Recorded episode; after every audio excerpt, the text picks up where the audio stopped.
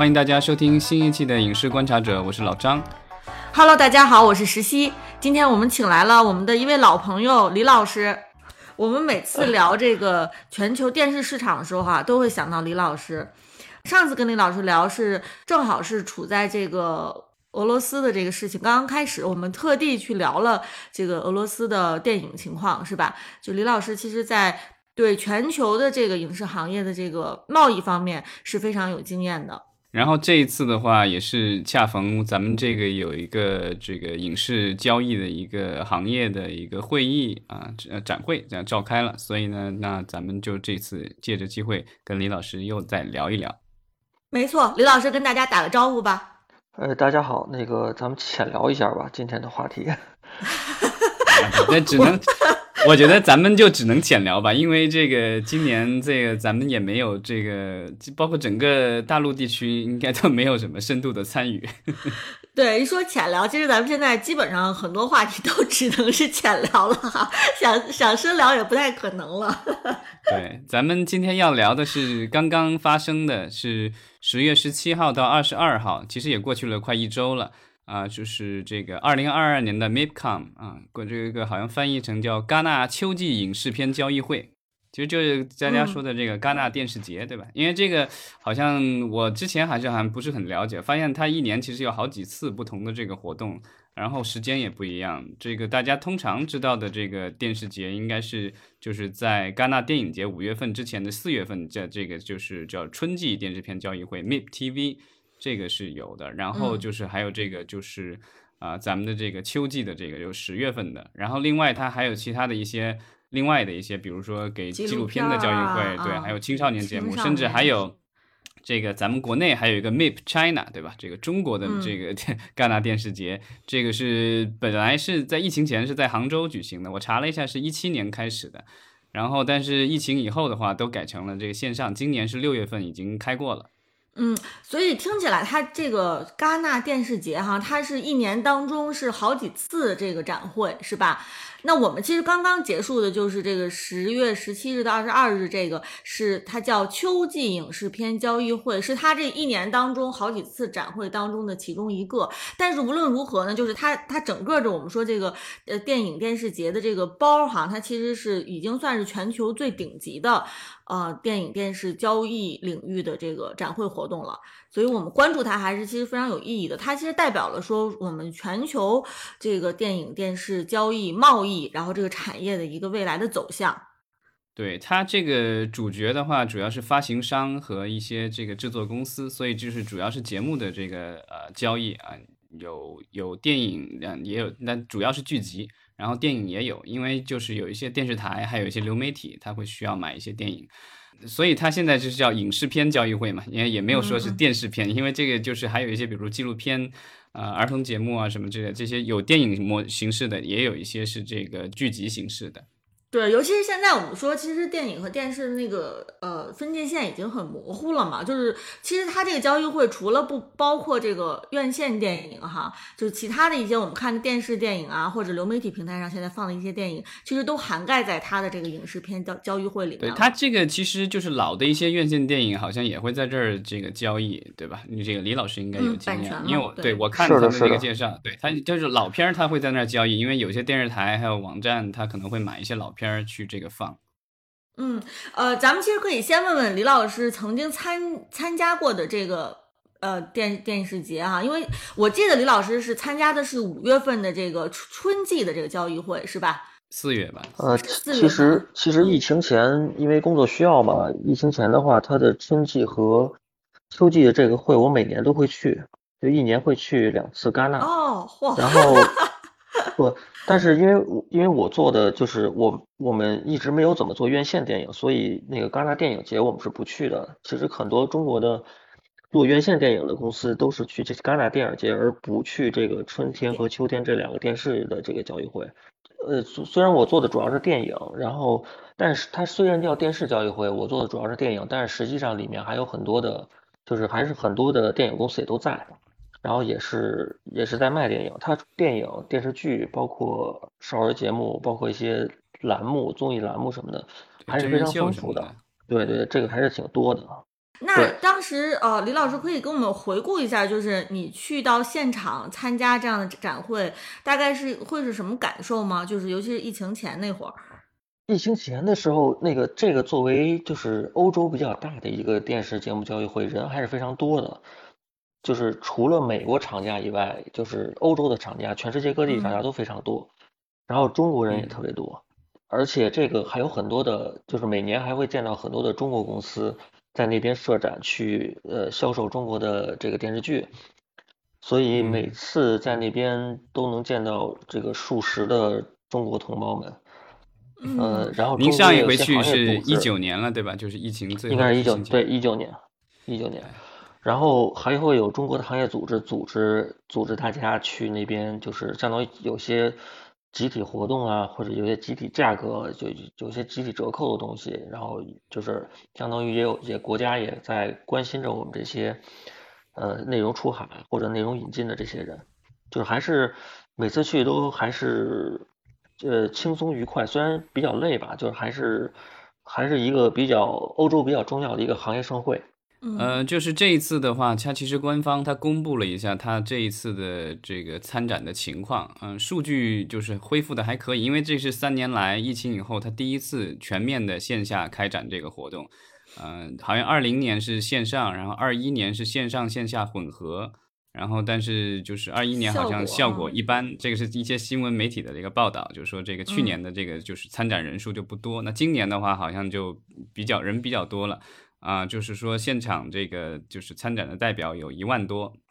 一万零八百，然后但对比一九年，一九年是有一万三千五百，所以就是这个恢复了大概八成左右吧。因为咱们现在任何的活动都是 去跟一九年去比，是的，是的，对。然后就是买家的话，就是今年是有三千一百多，一九年是有四千七百个买家，所以就是也就就恢复了六成，买家的数量其实少的好像更多。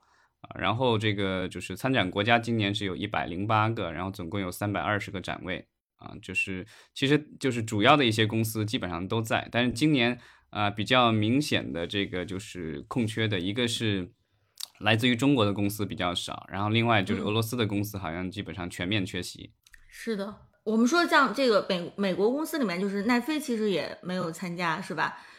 呃，就是整个活动的网站我看了一圈，然后还有各它的这个就是主论坛啊，然后各种活动，奈飞没有参加，然后好像只有在这个展区好像有一个展位，然后是特别低调的代表荷兰参加参加了一个展位。所以，我们看说像这样的一个电视，就是呃电电影电视的一个交易会哈，它肯定在呃现场来说，组织上面是非常的这个有序的，是吧？我相信李老师因为参加过很多次，也能体会到他这种国际顶级。电影电视展会，它就是给这个全球的这个买家卖家，其实它提供了一个非常好的一个交易平台啊。当然，就是说，所以说我们现在就是觉得是有点可惜，今年可能我们国内的这个玩家就基本上就是参与的非常非常之少了。对它其实往年的服务还是比较到位的，那个而且是逐步在逐步的在进步。因为我参加这个展会可能也就几年的时间吧，然后但是有些这个行业的老前辈，他们可能参加得十几年了，十几年前就参加这个展会，然后他们跟我聊的时候，就是说，呃，他这个展会是在这个影节宫嘛，是主会场，然后他也有说专门指定的酒店是在离影节宫稍微远一点的这个一个山山上的一个酒店，然后每天会有大巴车往返这个酒店和这个影节宫会场之间。然后他跟我说的时候，他十几年前来来参加这个第一次参加展会的时候，当时就是就是负责大巴的这个法国的一个工作人员，他十几年在这儿就开始在做这个工作，然后到了到了一九年，就是我们我们上我们最后一次参加这个节的时候，还是同一个人，还是在做同样的一份的工作，就一直的特别持续而稳定的在在这个岗位上为为。全世界的这个买家们服务，我还有一个就是比较印象深刻的就是，呃，因为就是我第一次去的时候也是人生地不熟，然后就是包括吃东西啊什么的都是中午又时间紧，所以都找一些就是快餐来解决问题嘛。然后就是他那边有一个有一个麦当劳，就是我我会几乎每天中午都会去那儿吃个麦当劳啃个汉堡。然后我第一次去的时候，就是相当于点完餐之后，他是自助点餐，就还还比较方便。然后但是取餐的时候，他是法国人在叫号，但是他法国人叫号他是用法语叫，而我又不会说法语，所以这个他喊的号的时候，就我是听不懂的。就是会导致一些问题，就比方说号已经过了，他把餐可能已经又放回去了，然后我我再跑过去问说，哎，我的餐怎么还没好？然后他一看啊，这已经过号了，再把这个东西再拿出来，就耽误一些时间嘛。然后后来我第二年再去的时候，他就其实在这个展会期间已经安排了这个英文的专门英文的这个这个服务人员，就这个人就一直会用英文，他不用法文来服务，他一直用英文来服务。这个其实也是能看到他这个在周边的一些服务上也是在不断的改进。嗯嗯，就是他也试图说更全球化一些，是吧？越来越这个从他的那个买家的这个就是国籍来看的话，其实就很明显了。我看那个他有统计，像一九年的话，呃，最大的这个买家是来自于美国，是四百六十一家，然后其次就是英国四百五十家，这个其实都是两个英语国家，然后。第三位的是法国四这个四百二十三家，因为它本这个东道主，然后再往后是德国三百五十九家，然后最后是这个俄罗斯二百零七家。二一九年的时候，那时候俄罗斯的买家还挺多的。今年的话，主要还美国还是第一位四百四十二家，比之前少一点。然后之后也是英第二位还是英国三百零一家，然后法国是二百五十一家，法国的减少的也比较多。然后德国是二百四十二家，然后再再往后是西班牙，西班牙到了这个第五位，一百四十家。而且往年它除了我们这个正呃就是电影的交易市场以外，它还会有很多的呃论坛，然后也也会就是像往年的话，国内像 BAT，呃像华为这些大公司都会在都会借助这个展会的论坛，然后。去展示一下自己未来的一些规划，内容上的规划，来吸引这个，来也是展示中国的这个这个实力市场，对市场规模，然后来吸引更多的合作，呃，然后包括央视呃 CCTV 六每每每年也都会搞这个电影频道之夜，然后邀请这个国际上的各种合作伙伴，然后大家来聚一聚，增进一下感情，就是除了这个正常的交易市场以外，然后周边的周围的这些。活动也都是，呃，数量众多，然后规模也都非常大，然后这个整个的，但是参会的时候都觉得他这个整个的安排呀、组织啊，都还是非常井井有条的。嗯，我我我现在理解为什么我们线下交流的时候，李老师说是感觉一九年的活动是恍如隔世。对，今年的那个官方的这个节目表我看了一遍，应该是没有任何的一家这个中国公司参与。嗯，呃，其实我们说，就是李老师参加这几年，除了他的这个呃交易会本身哈，他他的确是呃在疫情前越来越国际化，同时就是呃李老师能感受到那个时候流媒体的这个力量是越来越壮大的吗？是的，是的，像这个其实奈飞它其实也不是说他参加参会也是一个过程，呃，然后流媒体其实从 BAT 先开始是是。基本上是不去这个展会的，然后到后来的 BAT 的 VP 出面，然后这个大规模的这个参加这种会议，然后亲自上台，然后呃英文这个演说，这个也能看到他们对这个展会逐步的一种重视。嗯，但很不幸，好像疫情后，不管是电影节还是电视节，就是这种国际活动，好像似乎中国的这个公司的参与度就是越来越低。可能，呃，跟咱们的这个市场有关系，然后可能跟这个现在的这个旅行没那么方便也有一定的关系。呃，是的，是的。其实我觉得可能跟这个跟这个疫情的情况来比的话，可能还是咱们的市场这两年的确也遇到了极大的困难。这个可能这个原这个叫什么因素更更重一些。嗯，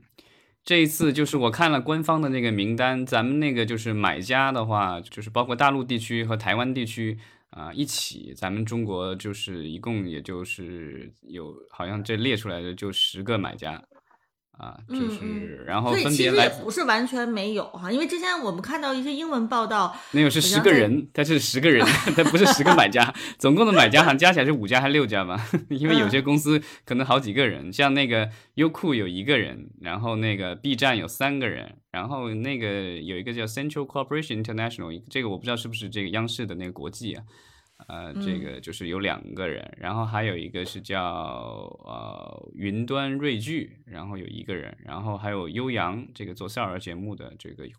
有两个人，然后咱们台湾地区的有一家叫啊 Temple International 的这个有一个人，就是这这总共的这个就是咱们这个算是华语地区的这个参参加的这个公司。那他参加的意思是说就是。不，他是买家，他是注册的买家。哦，注册买家，不是说在那边有展台什么的。他展台的话，我搜了一下，中国的就只有三家，奥飞，然后还有方特，然后还有一家这个 Zoland 是那个什么中南卡通吧。就是我看了一圈下来，就几乎全部都是少儿节目，要不就是纪录片。全部都是这些，因为他他会列他的这个有兴趣的这个就是内容是什么，或者他想卖的是什么，说买的是什么，几乎全是少儿节目，所以就是，呃，就成人节目的话，好像几乎就是全面缺席。嗯，所以也不是没有，也也不是说完全没有这个我们这个中国过去的人嘛，他因为他有些英文媒体爆出来，就好像说是中中国和俄罗斯全面缺席，其实也。我们也不算缺席吧，还是有零星的过去的。对，但是这个我觉得就是那么多几上万人里面，这就十个人什么的，这估计也有有可能。我觉得这个国外的记者可能就漏过了。啊，对对对，虽然说我们这个中国的元素哈，其实是在这个展会上其实是非常非常非常少的，非常弱的，但是我觉得我们关注这个展会其实还是挺有意义的，因为它。呃，其实我说了，它代表了就是全球现在的整体的这个流媒体的一个趋势。呃，我觉得我们关心它，其实也可以看出来说，哎，到底流媒体未来往哪个方向发展，以及说，其实对于可能很多喜欢看这个。呃，全球内容的这样的吃瓜观众来说，哈，其实我觉得这样的展会，往往最终其实是会影响到大家选择看什么样的内容，就有哪些内容可以最终进入到我们的很多人的这个呃，呈现在我们很多人的这个电脑或者电视屏幕上，是吧？就它会影响到我们最终这个消费者的偏观看片单的，所以我觉得我们看看这个展会的呃情况还是挺有意义的。然后老张，我觉得你可以来分享分享，就是。你看了很多这个展会爆出来的新闻哈，你觉得有哪些点是值得我们关注的？呃，我看看了一下，就是好几家不同媒体的这个报道，什么 CRC、Deadline 什么的，还有这个 Variety 什么的，就是他们的一些报道。嗯，就是大家都提到了，就是说，呃，最近就不只是活动期间，包括最近一段这一两年，就是这种。啊，兼并购的这种特别频繁，因为咱们前之前聊了那些大的公司，什么迪士尼收购福斯啊，然后什么这个 AT&T 跟那个什么就是华纳什么的，然后现在华纳又跟这个 Discovery 这个探索合并什么这，这些大的公司这种几百亿这种很多，但是现在其实很呃越来越多的这种就是收购的话，它是这种。收的都是那种小的制作公司，就是某个制片人或者某个导演的公司，然后他们有一些这个成功的这个影视项目，然后这个就是，但是规模都很小，所以这种收购，比如说都是什么几千万美元什么，跟那种几百亿、几千亿的这个收购的话，就是小巫见大巫了。但是这些就是这些也是在陆陆续续的，就是在开展，然后啊，大家都在做这个事情，然后。这个就活动期间有出来的消息，比如说这个英国的这个就是独立电视台 ITV，然后他想要这个出售自己的这个制作和销售部门，就发行部门。然后这个就 ITV 的话，其实是在英国是跟 BBC，BBC 是这个公共电视台嘛，对，所以那个是那个是就是政府所有的，然后呢就全民所有啊。然后 ITV 其实是一个这个商业电视台，然后是 BBC 最大的一个竞争对手，但是区别就在于 BBC 没广告。ITV 是有广告的，嗯，我觉得可能很多我们国内喜欢看英剧的朋友对 ITV 都是特别熟悉了，因为 ITV 其实是跟 BBC 唐顿庄园对唐顿庄园是它应该是最大的这个节目，然后另外的话就是好声音的这个系列，我查了一下，就是这个真人秀系列，中国好声音啊，包括美国好声音，什么英国好声音，这个好像也都是这个版权的最终的这个模式的这个版权是在 ITV 手上的。嗯，我觉得咱们国内看到的英剧节目，要么就是 BBC 的，要么就是 ITV 的。嗯，对对，这个就是呃英英国的这个本土的这种媒体的，它的这个电视，比如电视这个市场不是很大，因为人口就那么点嘛。啊，然后就是这个 ITV 想要出售这个，因为就是因为为什么要出售？我觉得就是因为最近市场好，是这个想变现吧。然后包括这个这个福克斯，这个因为他的电影公司什么的都卖给了这个迪士尼嘛，然后他还剩了这个叫福克斯娱乐 （Fox Entertainment），然后他们就是可能花了数千万美元买下了这个美国的。一个八卦的一个 做专门制作八卦节目的这个呃电视制作公司 TMZ 的这个呃都是这种明星八卦，然后基本上都是街拍，然后就是有狗仔在在路上这个截住名人跟他打搭讪啊干嘛什么的，或者是这个普通观众拍到了名人的什么东西可以卖给这个公司提供给他们啊，这个就是这样的一家这种做。八卦节目的这公司也卖了几千万美元，当然这个节目也算比较成功，好像已经播了十几年了。我之前有时候还还看他们，但除了这个节目以外，其实也还做其他的一些真人秀。然后他原来好像是下属于可能是华纳的，然后等于是福克斯把这个华这个华纳的这个节目整体买过来了，然后想要把在这个基础上啊，把它做出更多节目来。但是我我想说，就是现在如果是一些中小型的公司都在做这个兼并购哈。那就说明，其实从全球市场来说，这个这个行业本身还是很有活力的一方面。那另外一方面，好像也是挺混乱的，就是因为你兼并购发生之后，呃，可能会面临着一些呃内容方方向的调整啊，或者面临裁员呀，或者面临一些战略部署的调整哈。所以就是一方面是活力的体现，另外一方面好像我们也很难 说未来到底哪些。内容能够存活下来，也是一个很混乱的一个场面。嗯，但是就是这种小的这种制作公司被收购，我觉得它可能呃裁员或什么不会多，因为它本身就已经很精简了。然后他主要是制作的这个东西，所以呢，就是如果他是想要他的这些节目的话，他肯定是把它买过来，需要希望原来的人能留下来帮他把这些节目继续制作下去，或者是制作更多的节目。当然，还有一些公司可能买买对方，可能就是只是想要对方的一些节目，然后来充实自己的弹药库，这就就就另外一回事了。像那个福克斯这个娱乐的话，他这个公司的话就是。呃，好像他在这个开开了一个发布会，就是有演讲什么之类的，然后也就说自己愿意为各种公司提供内容，不管是谁，不管是他福克斯自己的公司，还是其他的外面的公司，啊，其实有不少这样的，就是中小型公司都是这样的，就是说我就是做内容的，然后不管买家是谁啊，只要你买就行。嗯，所以说我们说，就是虽然平时我们看到的都是流媒体平台上的这些内容哈，就是它最后是就是呈现在我们面前的是这些流媒体平台网站的这些巨头，但是它其实背后为这些平台提供内容的公司是有非常非常多的，而且就是流媒体平台它的选择可以说也是非常多的，是吧？就是大家其实也都在。呃，这个竞争这个流媒体平台的这个眼球，是不是？就是首先你的节目你要能吸引到流媒体平台，然后平台才有可能最后是呃买你的节目版权也好，或者是投资你的节目也好，才有可能把这个节目呈现给观众。所以我们说，我们虽然是平时作为观众来说，你打交道的只是这个平台这个 APP。但是它其实背后有这么多的公司都在竞争，能够生存下去哈。对，然后其实就是平台的这个话语权越来越强，那这些内容制作公司其实也是想这个就是增加自己的话语权嘛。这样的话，就是你手上的这个就是 IP 啊，就是节目多的话，你跟平台谈判的时候可能会有更大的优势。啊，然后呃，就是在这个就是电视节期间呢有专门的这个主题活动，然后包括一些记者的一些这个报道，我看就是大家都认为就是这个 AVOD 就这种带广告的这种点播服务的话，其实是啊可能促进了大家就是那么多的兼并购。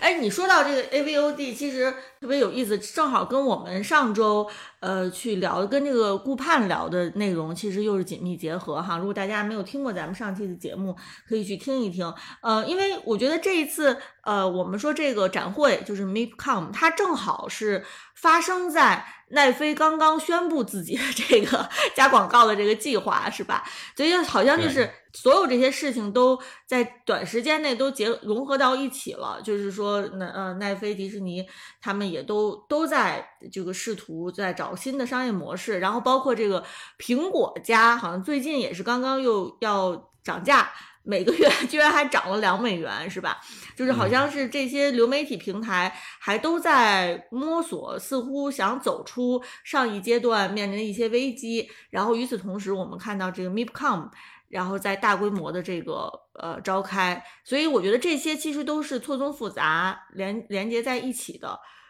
对，这种就是广告的这种付费，呃，广告的免费的这种点播 AVOD 的话，就是它的主要的几个玩家啊，主要是北美的，然后都参与了这一次的大会的活动，也比较高调，然后都参加了各种论坛活动，然后希望吸引买家和卖家吧。然后，因为他们其实是，就是说这个他们会买来节目，然后另外的话需要广告商来支持他们，然后这个把节目免费啊放给观众看。这比较大的几个玩家。呃，一个是 Pluto，这个是下属于派拉蒙的啊，这个之前咱们聊过，这个公司好像去年就是收入超过了十亿美元。就虽然可能大家刚开始的时候都瞧不起，就是一个小公小公司，但后来被派拉蒙收购了以后，然后现在其实做的还风生水起的，挺不错的。啊，然后还有就是我们以前在节目里也聊过的这个 Roku，就是它做机顶盒也这个提供电视的这个就是操作系统啊，然后自己本身也卖广告，然后有原创节目，还有一些这个就是其他拿来的这种节目啊，就都是通过这个放广告，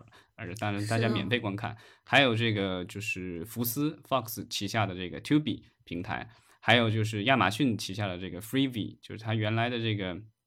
呃，原来叫 IMDB TV 吧，啊，现在改成了叫 Freevee 啊，这些都是这个免费的这种 AVOD 的这种平台。所以他们其实都特别的积极啊。然后虽然说奈飞这次没有参参与，但是我们看，其实奈飞的奈飞的这个 AVOD 这个模式，其实也就是在。走在路上哈，我们可能过一段时间能看出。但奈飞的这个最近的这个就是十一月马上要推出的，就是这个带广告的这个套餐的话，感觉好像也不算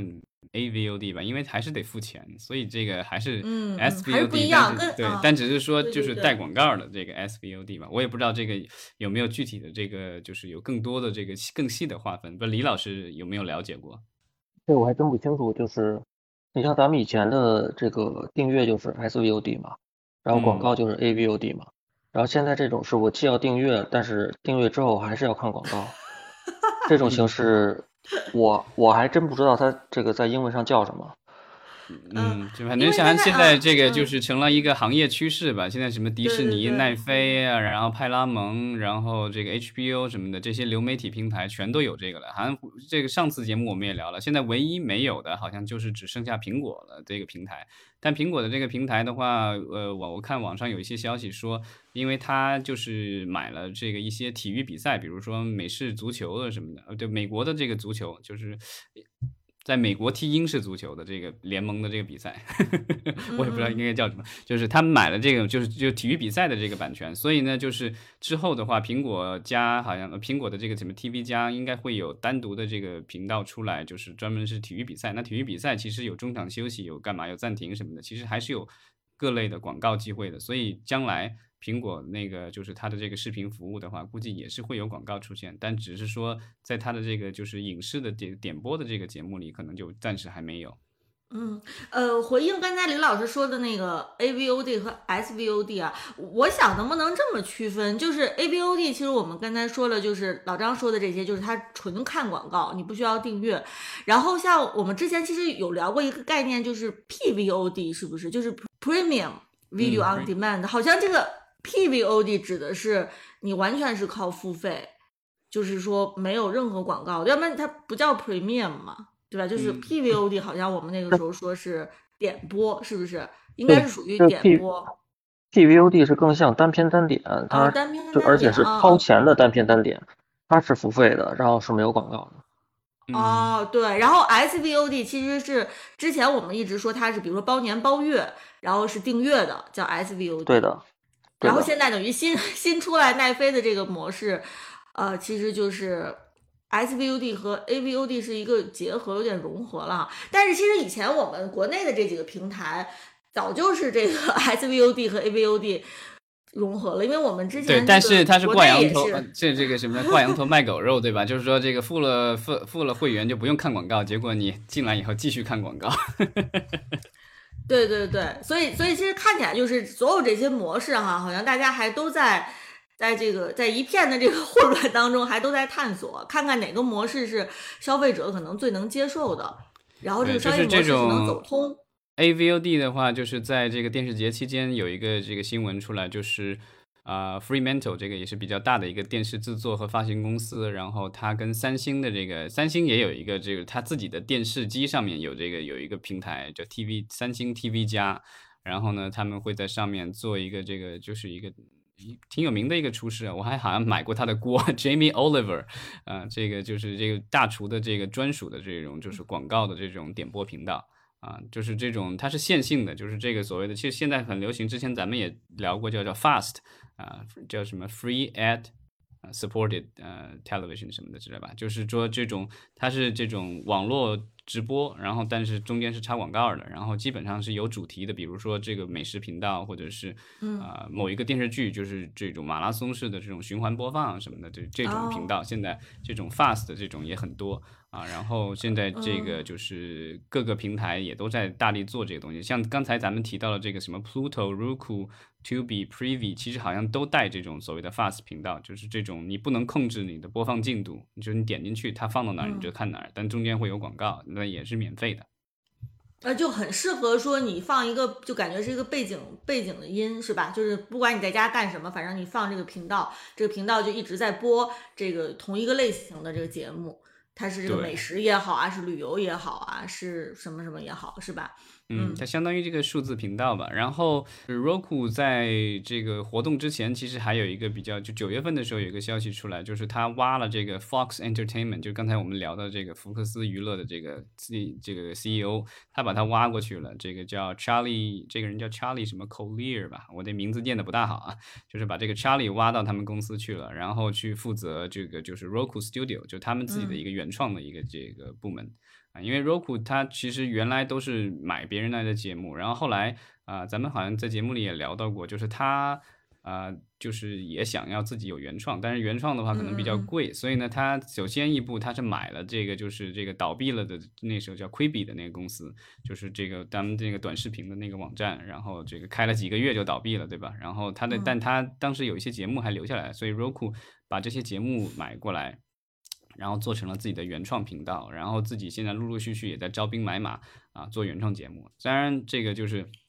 投资人可能就是觉得你这样的话会增加成本，然后可能会影响盈利，所以他的股票好像这个最近表现不是特别好。但是好像啊，Roku 应该是为了长远的发展，还是要在这条路上走下，一直走下去。所以其实也是从这个 Fox 挖来高管，因为这个呃 Fox 这个就是娱乐的这个 CEO 的话，我看了一下网上对他的一些介绍。啊，这个人就是最早是做广告销售起家的，然后后来在 AMC、在 Fox 都这个工作了好多年，然后在 AMC 的时候啊，打造了比如《广告狂人》啊、《行尸走肉》这种大热的剧集，然后在福克斯的时候也做了这个什么《蒙面歌王》什么这个，所以就是他在内容和广告方面都有经验，所以呢，这个就特别适合 Roku 的这个这个商业模式。嗯，我想补充一下，就是如果大家不了解这个 Roku 的话，其实它就是这个海外版的这个呃小米盒子这样的一个一个一个硬件，对吧？就是硬件和软件，就是相当于是电视盒子。对，它是卖硬件起家的。对，它其实就是，比如说咱们国内的话，其实有挺多的，比如说小米电视，它其实里面也提供了这个小米的一个订阅的这些乱七八糟的东西，对吧？然后包括啊，之前咱们聊过华为，其实它的这个电视和手机其实也提供了这种最早是乐视吧？最早乐视是不是做的是这种？对，但嗯呃，但乐视嗯怎么说呢？就是它是先从网站，然后再到硬件的。但这个 Roku 的话是先从硬件开始起家，然后再再向这个内容转的，就稍微方向上不大一样。对，就是大家怎么去理解 Roku 它的这个这个这个公司的业务哈？对，它就是这个呃硬件盒子，然后现在慢慢慢慢想要去打造它自己的这个内容的这个部门。所以其实挺有意思的，对我们我们看说，其实像现在就是大家既然是有这么多种商业的这个变现模式哈，虽然说没有一种模式是能够保板上钉钉说这个模式就是最好的，就是最能挣钱的，但是有很多公司在试验不同的这个商业模式。那么其实对于我们说这个影视的制片方或者这个。呃，我们说这个制作方来说，他们其实也想寻求跟这个发行方去这个改变一些合作的模式，对不对？就是说，希望发行方不要那么强势。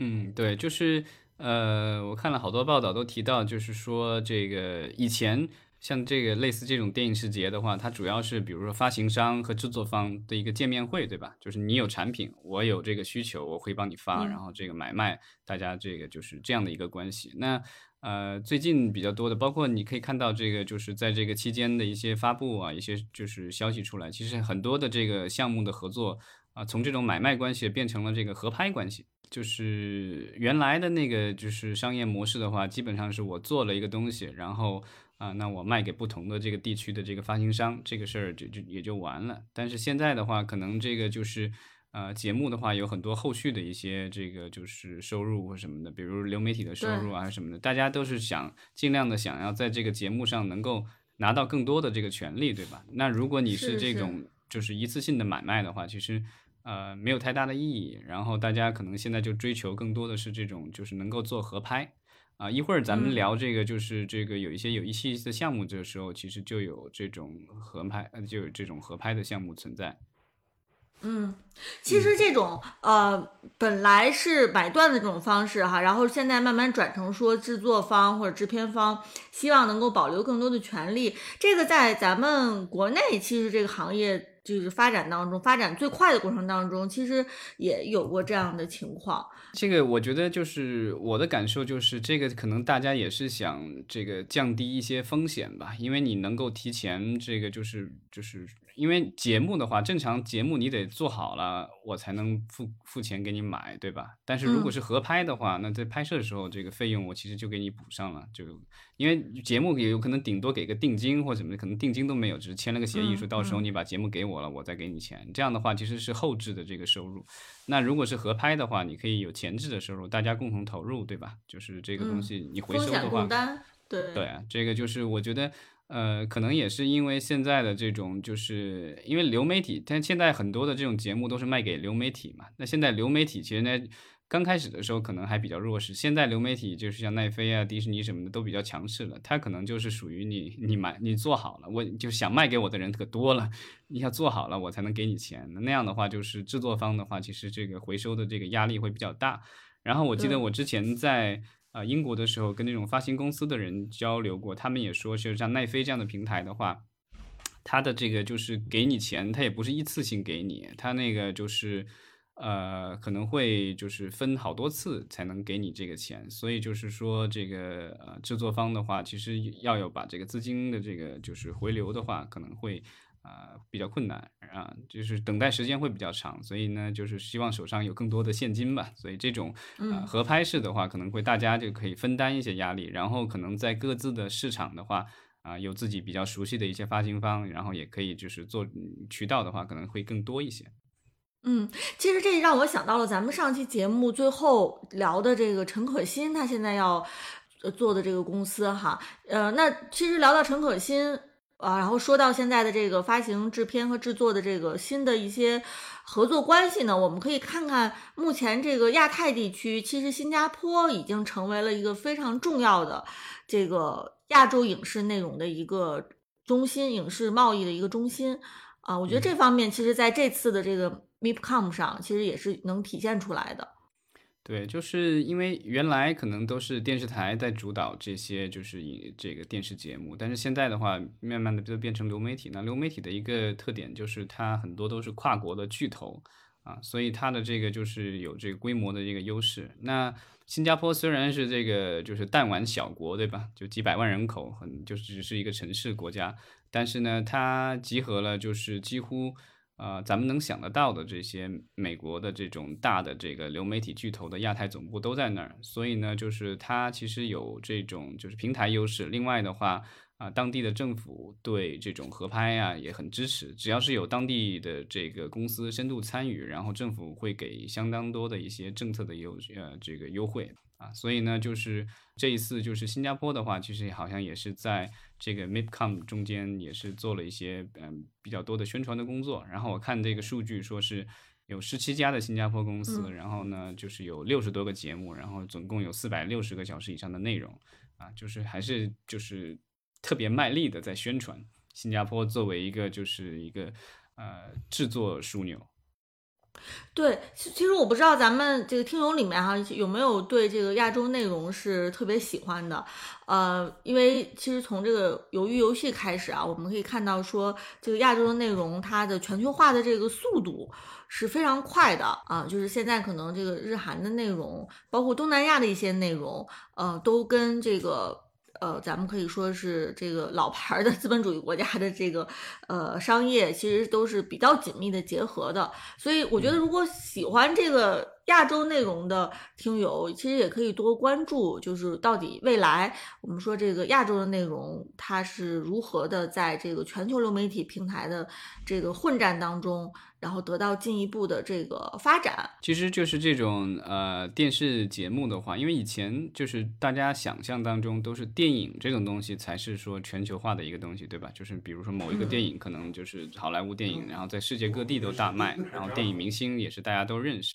但是作为剧剧集来说的话，就是很少有这种剧集说是这个全球观众都喜爱都看，因为这个就是电视剧啊什么这个相关的节目的话，这个就是怎么说跟本土的文化这个还是关联比较紧密的。然后，但是由于游戏这种出来的话，就是让大家看到，就是说一个不是讲英语的这个电视剧，居然也能够在全球对吧掀起一阵浪潮。啊，所以在我咱们看那个上上前段时间，这个就是陈可辛导演的那个采访，也可以说出来，就可以看得出来，他其实有这种，我觉得就是其其实就是有那种挺酸葡萄的感觉啊，就是 说这个咱们香港影视行业以前挺厉害的，对吧？这个韩国人都看香港的内容，但是结果韩国人做出了鱿鱼游戏，对吧？那没道理说我们华语内容做不出下一个鱿鱼游戏之类的这种说法。呃，那我其实我们说了这么多哈，咱们可以来看一看有哪些有意思的项目是老张你关注到的，就是因为在这展会上其实有发布到很多，有发布很多具体的项目嘛。因为咱们刚才其实说的都是这个整体的行业的一些动态和商业模式，但是具体到未来可能有哪哪些好看的好玩的项目能够进到我们的这个观众的屏幕上呢？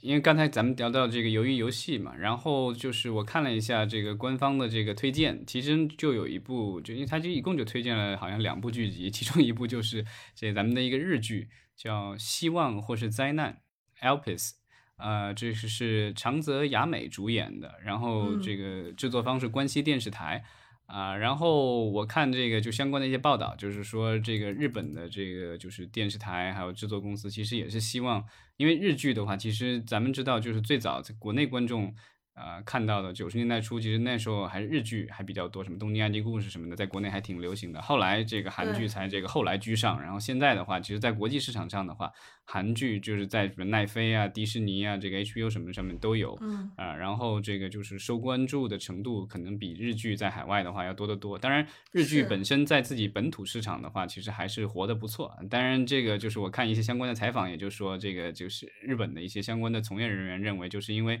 日本本土市场实在是太好了，所以呢，就是日本电视台还有它的电视节目的话，就这种走出去的这个意愿意愿可能没有那么高啊，所以呢，就是他可能做的节目啊更本土化一些，然后并没有说能够吸引到太多的这种国际观众。当然，他们可能也想改变这样的这个事情，这也是为什么他们选择这个戛纳电视节来宣传他的这样的一部新的日剧。嗯，然后这个日剧好像是。讲的是一个这个女主角是长泽雅美主演的，她是一个女主播，然后她是因为丑闻，然后从王牌跌落谷底。但是呢，她和这个另外的一个综艺节目的一个新人导演，还有另外一个记者一起追查一个涉及啊杀害多名少女的一个死刑犯的一个案件真相。所以就是这种应该是一个悬疑吧？对，就跟凶杀啊什么的有关的。对，犯罪悬疑这种类型，它很很容易国际化嘛，对吧？因为它是有很多这个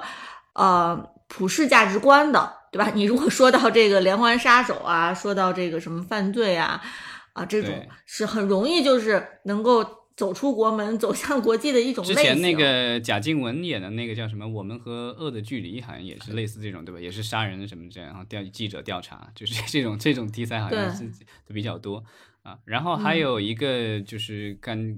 这个比较大力宣传的，这个因为是有大明星了，然后平台也很大啊。这个 Emily Blunt，这个就是 Emily Blunt，她在国内可能最有名的作品应该是那个就是《明日边缘》和那个汤姆克鲁斯一起主演的啊。然后他是还有那个寂静之地吧？啊，对对对对，啊，这个他主演了一部新的，一这个，嗯，这应该是英国和美国合拍的，因为它的平台是 Prime，亚马逊的 Prime 和 BBC，啊，然后就是今年的十一月十日在英国首播，十一月十一日在美国首播，叫《英格兰人》，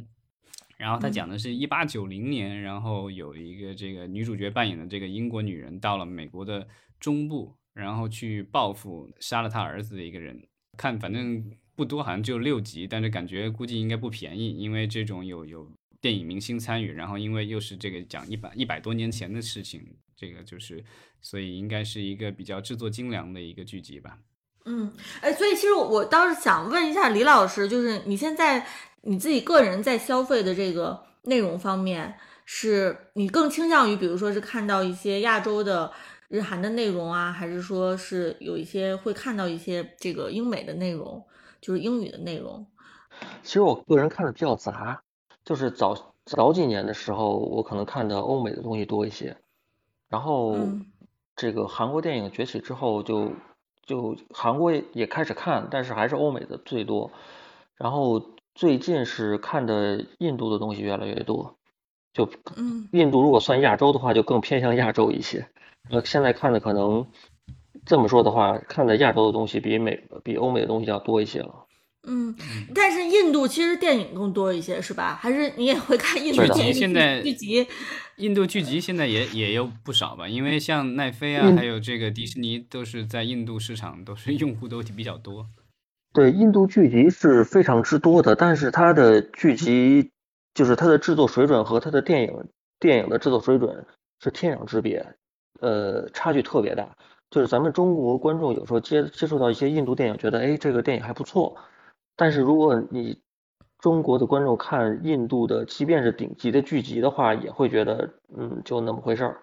就他们的这个差距是非常大的。而且文化上面是不是也会呃，对的对的，会有会有不少的差距，对，会有不少的差距。哎，我看到那个就是这个有一些介绍，好像是说有一些印度的内容也是通过新加坡作为这个就是呃发行的这个就是渠道。我不知道您之前接触的这个印度内容有没有是这样的情况？呃，其实印印度的内容，不管是电影还是剧集，它比。咱们大陆的国产内容或者说华语内容，可能在国际上的这个受欢迎程度是要更高的。然后它的市场其实也都相对固定，就是就是世界各地的就某几块地方它可能会更受欢迎一些。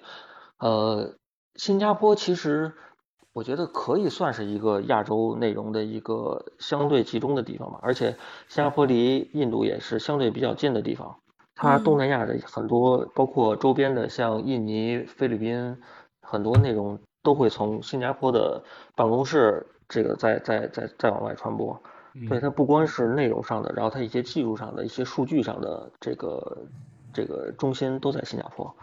跟它的那个之前好像是开放程度的那个这个数据好像也是存在了这个。对，最后也是存在新加坡了。对，所以其实我们就说到，呃，就是具体到某一些项目哈，可能，呃，就是关注不同的地域的，或者是看不同的语言的这个，呃，听众朋友，可能他们关心的项目就不一样。但是无论如何吧，在这个 MIPCOM 上，其实我们看它基本上全球各地的项目都有，呃，好玩的来发布，是吧？包括说我看这个老张还分享了说这个。日本电视居然还能跟这个土耳其的公司一起去合作真人秀的这个，这样有这样的内容哈，我觉得就很难想象。对啊，这个就是我我我看到这个比较有意思，所以我就把它摘下来了。就是他们这个就是日本的这个日本电视。啊，和土耳其的叫 Sarah 的一个电影公司，他们开发了一起合作开发了好几年，然后做出了一个真人秀模式，然后在这个活动期间是向大家做了一个展示，啊，然后它这个叫 Baby Showers，其实就是讲那 Baby Showers 其实就是这种怀孕的孩怀孕的妇女对吧，在家然后亲朋好友会过来，就是肚子比较大的时候一起庆祝一下，就就孩子可能快要生生出来了，然后就是提前庆祝一下那种是活动。啊，然后就是好像我看了介绍，基本上就有两个怀孕的家庭，然后呢做各种游戏，然后赢的的话就可以赢很多的这个婴儿的奖品，其实就是将来你用得上的一些东西。所以我觉得这个这个节目比较聪明的，就是说，嗯，可以有大量的这个产品的这个露出，对吧？可以做很多的这个广告植入。而且好像这个模式应该也很适合我们做这个国产综艺的改编吧？我不知道这个就国内有没有公司 会去跟他们去聊，嗯。就但是，呃，这我觉得，我觉得怎么说呢？就国内这两年的话，就婴幼儿产品好像销量一直是低迷，因为这个就毕竟新生儿少了那么多，所以我不知道这个就是找赞助或什么的会不会那么容易啊？现在就是大家这个状况不是特别好，所以其实看起来就是我们说从内容本身来说哈，这种全球的更多的交流，呃，还有这种合作，其实是能够促进内容更丰富。这个内容领域有更多的发展，所以就是说这种国际化哈，其实对于内容的丰富性，呃，以及我们观众能享受到的这个节目的娱乐性还是非常重要的。呃，那咱们今天已经聊了一个多小时了，呃，最后看看李老师和老张有没有要补充的？呃，补充就是。呃，我看了很多的报道，但是有一个报道吸引了我，就是他提到，就是说，这个他觉得现在可能是这个就是回光返照，他的意思概用中文概括就是，对他就是说这个就是因为疫情的影响嘛，然后这个这个活动前两年都没有怎么带大规模，今年感觉好像人来了不少，然后人气也旺了啊，但他觉得就是按照现在的这个市场的趋势的话。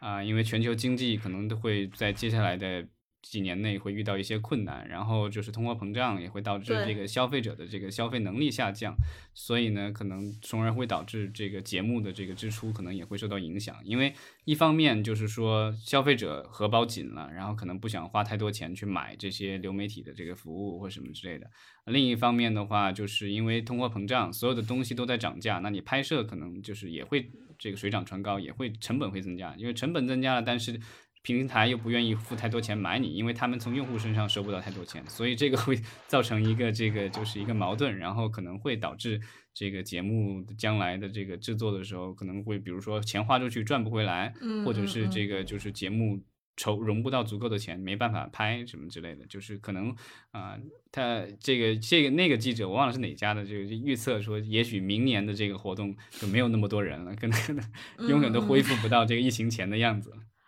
对，其实你说到这个，我觉得我们说这个娱乐行业嘛，你也不能脱离现在整个一个国际大环境，是吧？就是其实现在大家这个很多地方，呃，基本的一些像这个。啊，食品呀，呃，我们就是通常说的食品安全呀，或者一些基本的，比如说这个，嗯呃，这个油油的价格呀、油价呀等等这些，其实这这些问题都给我们的这个呃全球民众的这个民生，其实都带来了很大的问题。那你的这个娱乐行业，其实你你不太可能说脱离目前的这个很严峻的一个国际环境。然后单独说哦，这个时候就是娱乐娱乐产业就是能这个恢复到疫情以前，是吧？就是毕竟就是我们这是一个全球大市场，娱乐只是其中很小很小一部分嘛。然后当你有很多的这个民生问题其实都没有解决的时候，它必然会影响到大家在娱乐这方面的消费。所以像你刚才说的这种就是回光返照论吧，我觉得其实我也是觉得是比较赞同的。的确是这样，的确是这样。就尤其是这两年，这个咱们国家的影视行业这如此的环境是这个样子啊，就是其实这个对工作是是非常的艰难的。这个不管这个展会是否能如期进行，这个目前的目前的行业状况都是非常的非常的不好。然后呃，其实我想说，这个 M T 呃 MIPTV MIPCOM 作为这个欧洲比较大的，就是非常大的两个电视内容的这个展会，如果从我工作来说，从海外内容引进来说，其实我去不去这个展会，这个我的工作都能照常的做。但是如果从这个中国的把中国的电视剧卖到海外去的话，这两个展会还是非常重要的。它是它是中国的这个电视剧的这个版权所有者在海外展示。咱们国产优秀电视剧的非常好的一个平台，嗯，呃，呃，非常对口，然后这个呃效果也还是不错，呃，其实就是也是这两年因为疫情的疫情的原因，就是没法过去去把这个优秀的国产电视剧这个直接的向这个外国客户进行展示，还是非常遗憾的。所以我还是希望这个 MIPCOM、MIPTV 这两个展会能够继续的办下去，这个未来能够被更多的中国的电视剧公司能够好好利用，然后把咱们的国产剧、华语剧这个更多的向海外输出。嗯，李李老师说的这个还挺高屋建瓴的哈，我觉得可以作为咱们今天节目结束的一个总结词了。呃，那咱们今天就聊到这儿，然后特别感谢李老师参加，也特别感谢咱们的好几位听友哈，一直在线。然后提前祝大家周末愉快了。嗯，好，拜拜，谢谢大家。